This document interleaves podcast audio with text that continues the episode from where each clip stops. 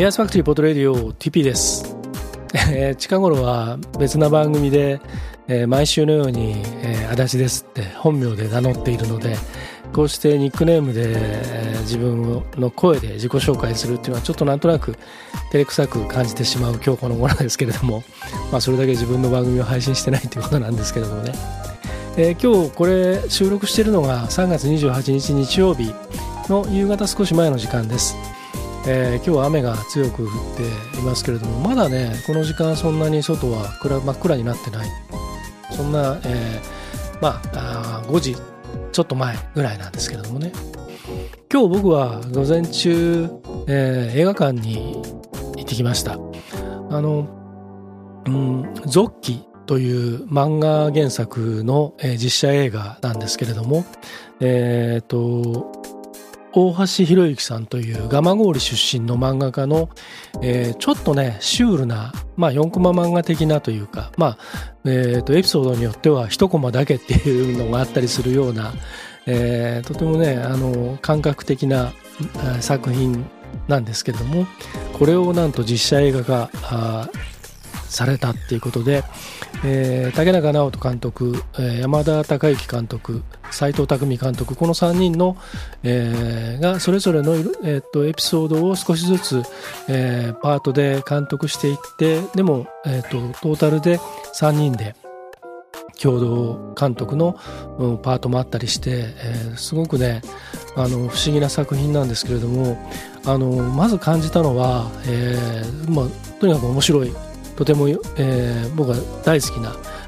感じの映画でした。あのえー、一人の監督が作っても、えー、まあ、ものによってはプロダクションのそのやり方によっては、えー、撮ってるパートによって全然違う人が撮ってるみたいに見えてしまったりなんかこう、えー、シーンとシーンがなんかうまくつながってないように感じるところがあったりするような映画がたくさんある中この3人の監督がそれぞれ撮ったにもかかわらず、えー、ものすごくそのトータル感といいますか、えー、統一感といいますか、まあ、それでいてなんか一つ一つが突出してる部分があったりとかそれぞれの監督の作風が、えー、見えたりするところもあったりとか、あのー、なんかすごくねあの不思議な、うん、映画でした。あのなんか見てる最中にすでにもう頭の中でもなんかこう作品がループしてるような感覚がそれが非常に心地よくてで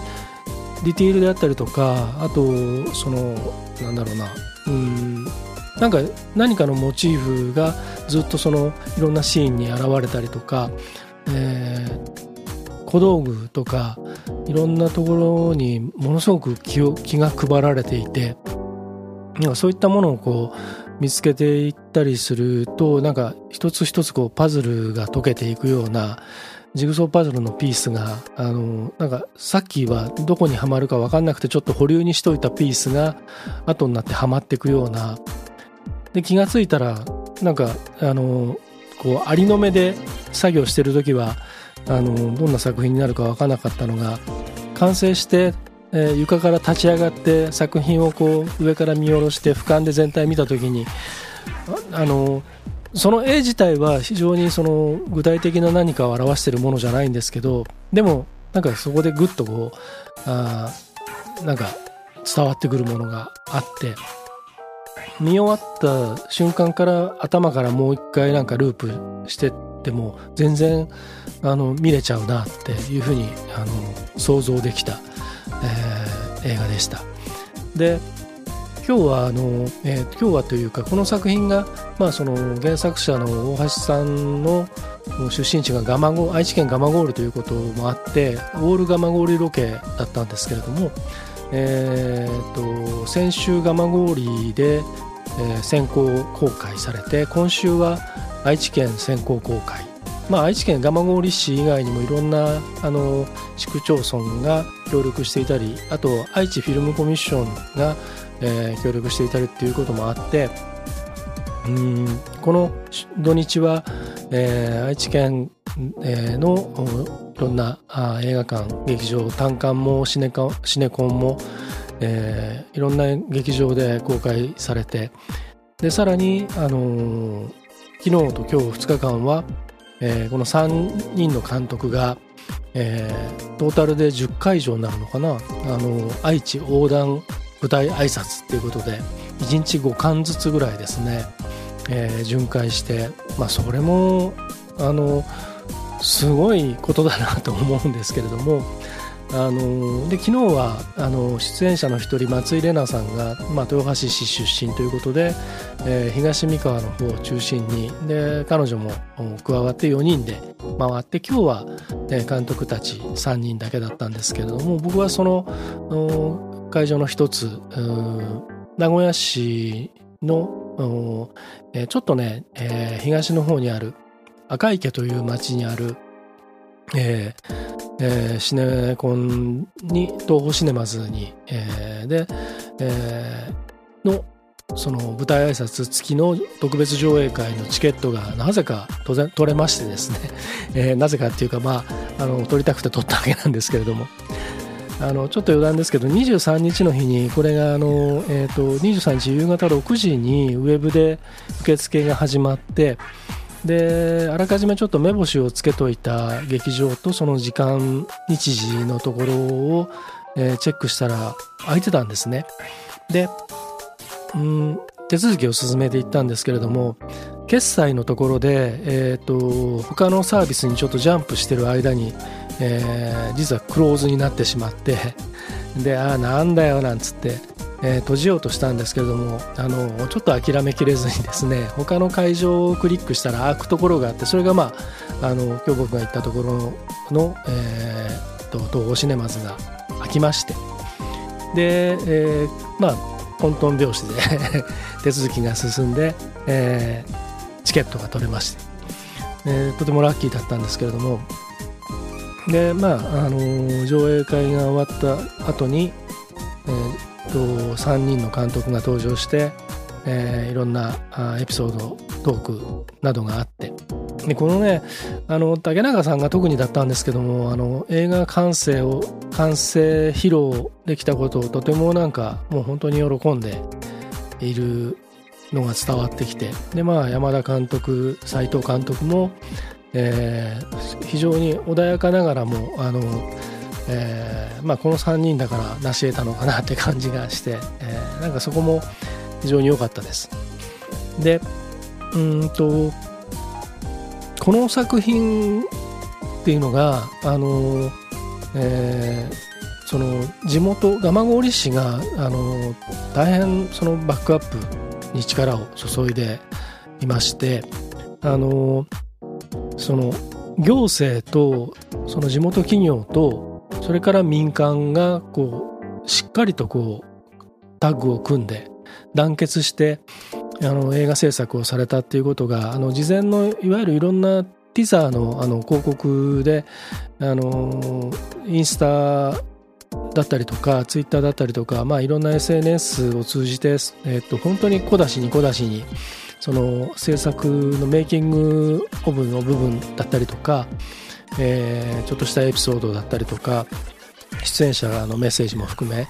えー、あとオフショットとかいろんなことで少しずつあの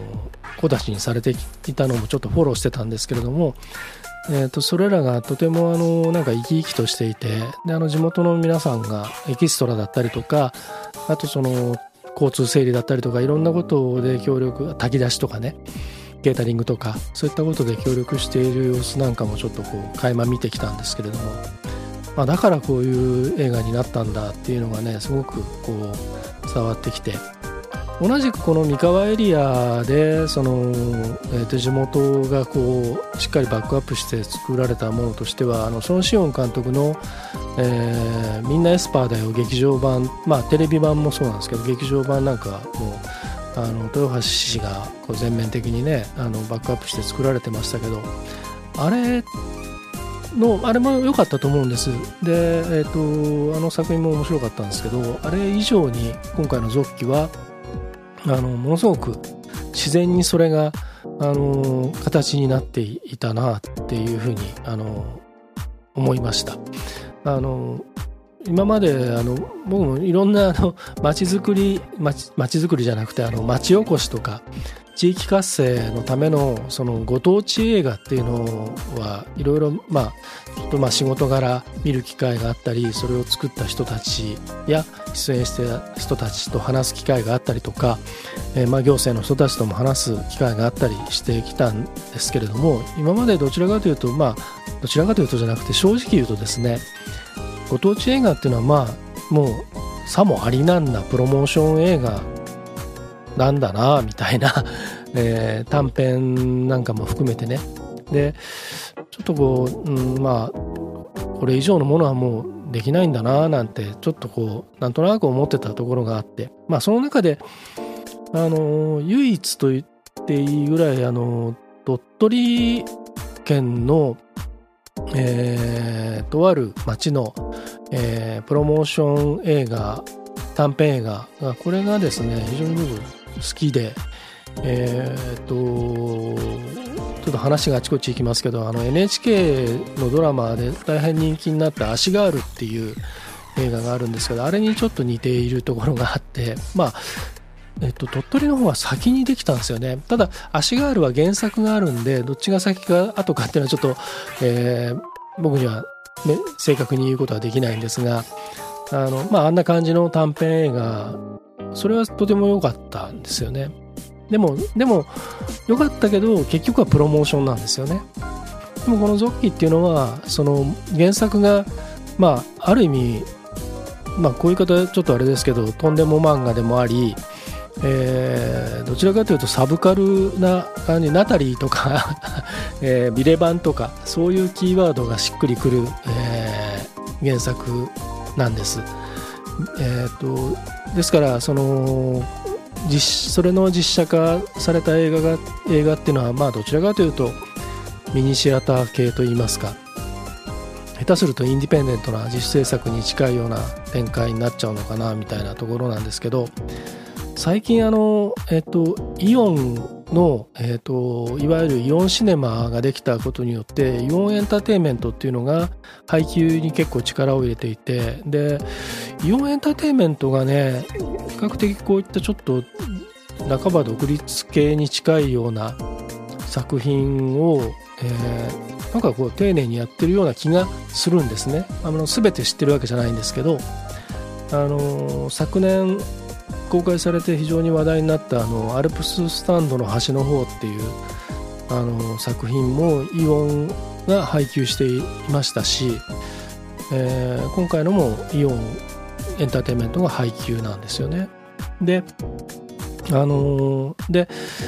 そういう分からあの改めてですけどその映画もついにインディペンデントとそのメジャーのその垣根がいよいよなくなってきたというか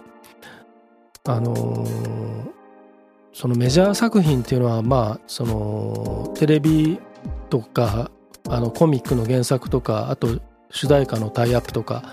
あといろんなメーカーとのタイアップも含めあのものすごくその商品として作られているものなので企画段階からもう作品の企画というよりも商品の企画であってえーと、でさらにスポンサーがつくのは高校生たちの恋愛をメインにしたものとかアニメとかそういったものじゃないとスポンサー集まんないみたいなこと言われたりしてますけどあのなんていうのかな。だからこそこういう今回の「ジョッキ」みたいなあの作品がこうしてあの、うん、形になってこういうプロモーションを展開してるっていうことをはものすごく面白い注目に値するものだなと思っています。えっ、ー、と、ちょっと前置きがなくなっちゃいましたけど、えっ、ー、と、実は今日なぜ、えっ、ー、と、突然、えー、配信のための収録をしているかというと、えっ、と、まあ、この臓器のことを伝えたかったっていうこともあって、で、ここから実はちょっと話がつながるんですが、あのまあ、ご存知の通り、このポッドキャストを僕は今やっているわけで、えー、2005年から続けてきていて、で、ある時、僕はもうポッドキャストに情熱はもうないんですよっていうことを自分の番組で言ったりもしてましたし人にも直接話したりもしたこともありますし、えー、ただうんそのかつてそのポッドキャストの楽しさとか面白さをむしろどちらかというとその初心者向けにあまりそのマニアックな話だったりその機材的な話だったりとかうんなんかこう戦略的な話とかそういったことはあまりあのそっちに向けずに、えー、なんていうのかなポッドキャストって何？っていう人たちに向けて、えー、その楽しさだったりあの利用の仕方だったりということを、えー、啓発啓蒙するためのいろんな活動をしていた時期があったんですが、えーと、その後その自分自身の番組をそのこうやることもちょっといろいろ面倒くさいなみたいな風になってきていたんですけれども、あのー、そうは言いつつそのポッドキャストそのものはずっとあの面白いと思っているのであの見たり聞いたりとか何かその分析データが出るとそういったものを見たりとか、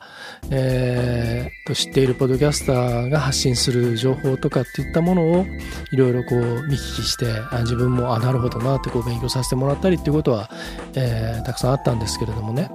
でそんな中で実は僕プロデュースしてたりとかディレクションしてるポッドキャスト番組が、えっ、とこのエアーズファクトリーポッドレディオ以外に3つあります。でえっ、とそのうちの1つコードサオリガーリーレディオポッドキャストっていう、えー、まあバラエティでありエンターテインメントニュースでありという、えー、ポッドキャスト番組があるんですけれども、えーと、これは2011年に、えーと、当時ユーストリームを使った動画配信生配信の、えーと、コンテンツを僕持ってましてそれの企画だったりとか、えー、運営をしていた時期があってその時にその、えー、とビデオ配信生配信番組の一つに、えー、とこの幸田沙織ガーリーレディオ TV という、えー、絵があるラジオというコンセプトで、えー、ラジオパーソナリティでありフリーアナウンサーでありイベント MC などで活躍していた幸田沙織さんとちょっと意気投合したところがあって、えー、その番組を始めたんですね。でその、えー、番組はうんまあビデオの配信生で30分ぐらいやってで終わった後にえー、今日はどうだったねああだったねみたいな話を音声だけで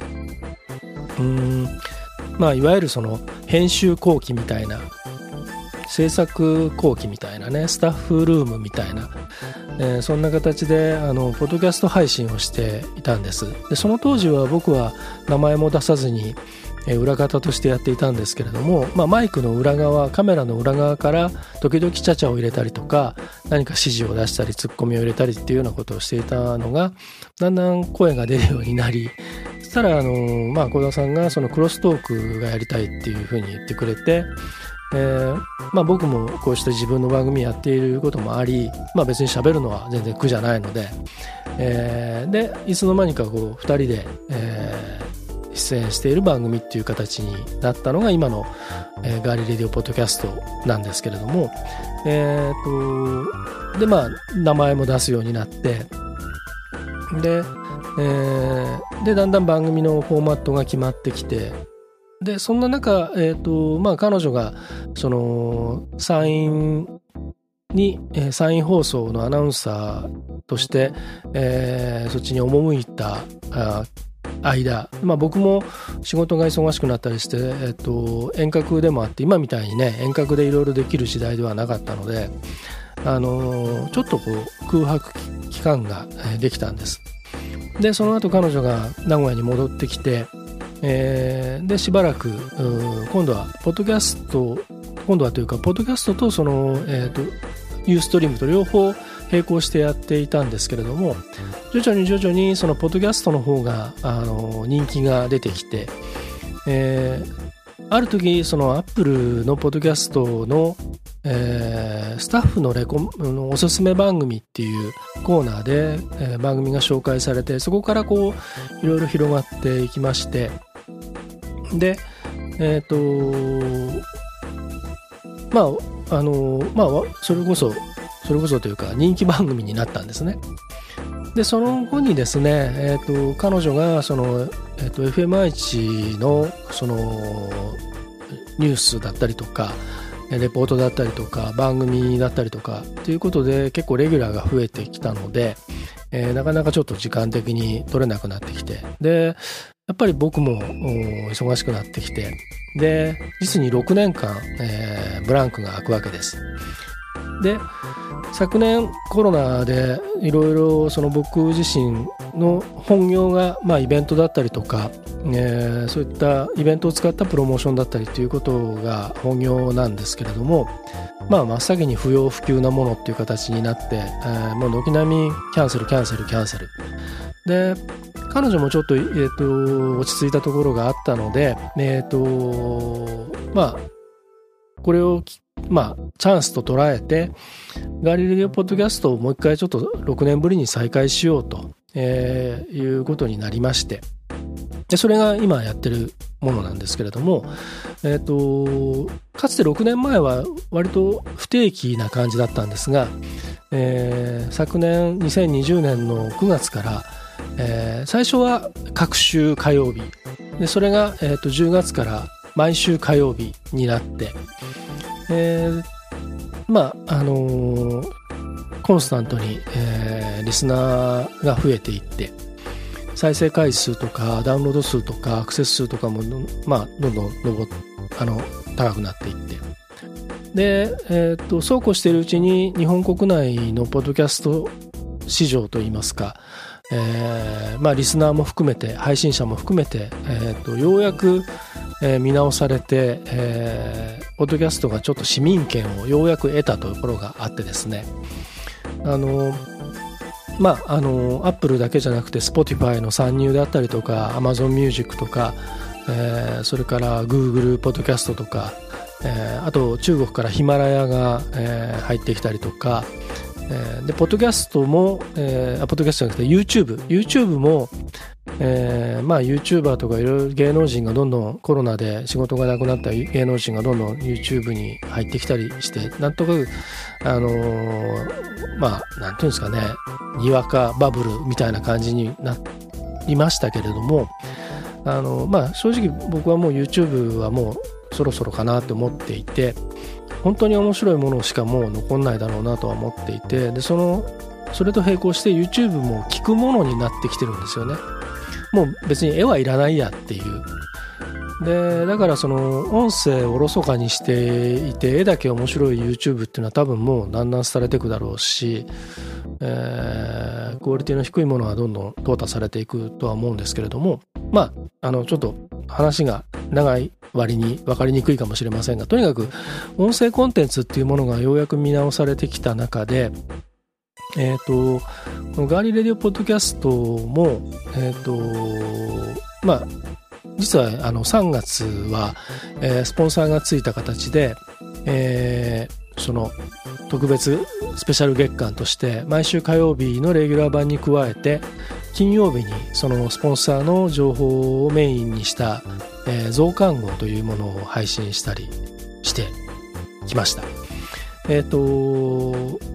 通常まあ、えーと、毎週火曜日ですから4週ないし多い時5週で3月はたまたま火曜日が5週あってで、えー、プラス金曜日4週で、えー、に増刊号を配信して合計9回の配信をしましたこれはあの名古屋を中心に愛知県下とそれから埼玉で最近では札幌などに、えーと、加盟店フランチャイズを広げていったりしている、えー、お弁当屋さんあのいわゆるその何ですかあのお持ち帰り弁当のベントマンというえー、ブランドがあるんですけれども、えー、とこちらのそのテレビ CM とラジオ CM と、えー、ポッドキャストと、えー、まあ、複合させて、えー、3月にその30周年のベントマン30周年のキャンペーンを展開してきたわけです。まあ、ベントマンの30周年自体は、ね、今年の12月までいろんなキャンペーン続いていくんでまた何らかの形でのコラボっていうのはあのー可能性としてはあるんですけれどもで実は僕がそのベッドマンのそのテレビ CM ラジオ CM やさまざまなそのプロモーションの、えーと、プロデュースをさせていただいてまして CM も僕があ作ったんですけれども、えーと、通常ですと、まあ、あのクリエイターがいたりその制作会社があって広告代理店があって放送局があってっていうような、えー、まあ寄り合いでこうやっていく形になるんですけれどもあのたまたま僕はもともとそのテレビ局のイベントの仕事をやっている関係で名古屋の東海テレビというところと非常にまあ懇意にしていてで、えー、ですからそのテレビ CM は東海テレビオンリーで放送したんですけれどもで番組の方でのパブリシティなんかも、まあ、あの非常に、えー、協力していただいてで、えー、と一昨年に、えー、そのテレビ CM をやったんですね。でそれを今回30周年バージョンに、えー、作り変えてやったんですけどテレビ CM ってまあ大体短いのだと15秒なんですよ。で前後の、えー、ちょっと空白部分も作ったりする関係で実質14秒ぐらいなんですね。でラジオっていうのが、まあ、15秒のものもあるんですけれども一般的なのは20秒なんですよ。えー、でまあ、ですからその単純に5秒ないし6秒の、えー、が足りないんですねテレビ版をそのまま持っていくとしても。もともとそのテレビ版の方っていうのは何かそのナレーションとかを入れてなくて、えー、キャラクターマスコットキャラクターたちがオリジナル曲で、えーと、踊るっていうものだったのでうん何かこう音だけで意味を伝えられるものでもないんですよね。特に30周年というアピールはできないので。ですからテレビの方にナレーションを載せると。でさらにそのテロップで30周年というのを入れる。でこのアニメーションもまあ僕は絵コンテを書いてえっ、ー、とそのれっきとしたその振り付けができるキャラクターの振り付けができるかつてうちの、えーと、スタッフだった女性に振り付けをオリジナルで作ってもらったものを本人が踊ったのをビデオで撮ってそれをアニメーション化したっていう形なんですね。で音楽も、えー、デモンストレーションバージョンで僕が作ってそれを大学時代の友人に、えー、仕上げてもらって、えー、作曲とかメロディーラインとかをしっかりあの整理して作ってもらってでその、えーと、元の CM の歌は、えーと、さっき言った僕ももう一つやってる別のもう一つっていうか別にやっている、えー、キッズ向けの読み聞かせのポッドキャスト番組「お話パダくん」っていうのがあるんですけどこれの、えーと、お話のお姉さんをやってくれてる日向お姉さんっていうのがいてで彼女にその、えー、メインのメロディーを歌ってもらってそこにえー、社員さんたちとか社長さんをはじめパートさんたちも含めてみんな会議室に集めて、えー、ハンドクラップやその歌を一緒に歌ってもらったり掛け声合いの手を入れてもらったりっていうことで仕上げたのがその